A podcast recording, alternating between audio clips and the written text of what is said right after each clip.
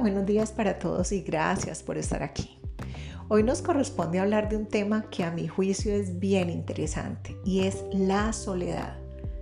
A algunos quizás le genera mucho miedo, a otros quizás les significa un gran momento de aprendizaje. Pero para poder nosotros saber cuál de los dos significados es el que vamos a integrar dentro de nuestro concepto personal, pues tenemos que hacer una distinción.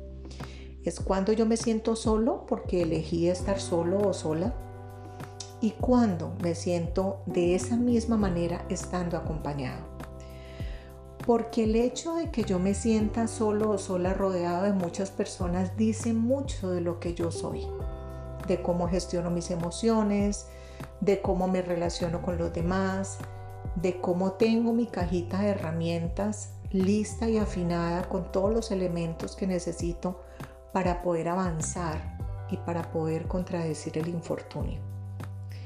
Vivir solo y vivir en soledad son conceptos muy diferentes.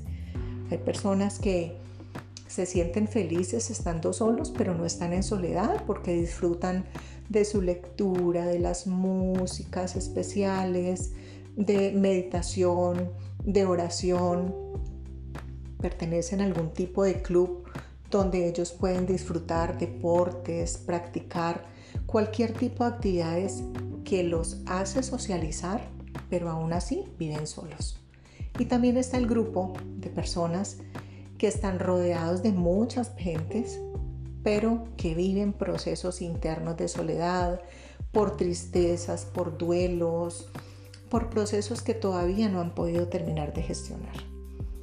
Hoy quiero invitarte, como siempre, en cada una de nuestras conversaciones, a que saques tu cuaderno y mires qué está pasando con tu proceso de soledad, a qué le tienes miedo, sobre qué no has podido ahondar para poder determinar por qué y cuándo te sientes solo o sola.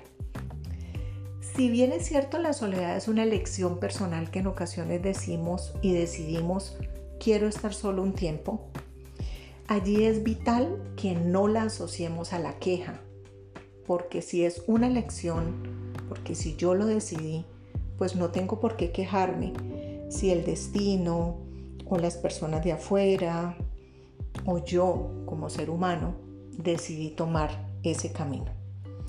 La soledad no es dejar de relacionarnos con los demás.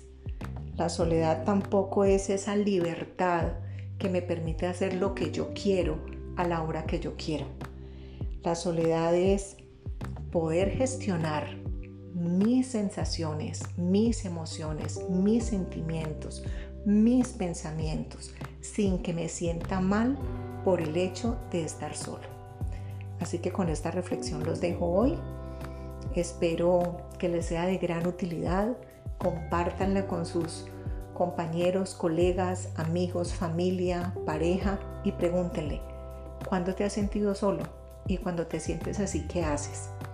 Y quizás allí vamos a aprender todos cogiditos de la mano. Les habló Marta Hernández en este espacio de Oruga Mariposa.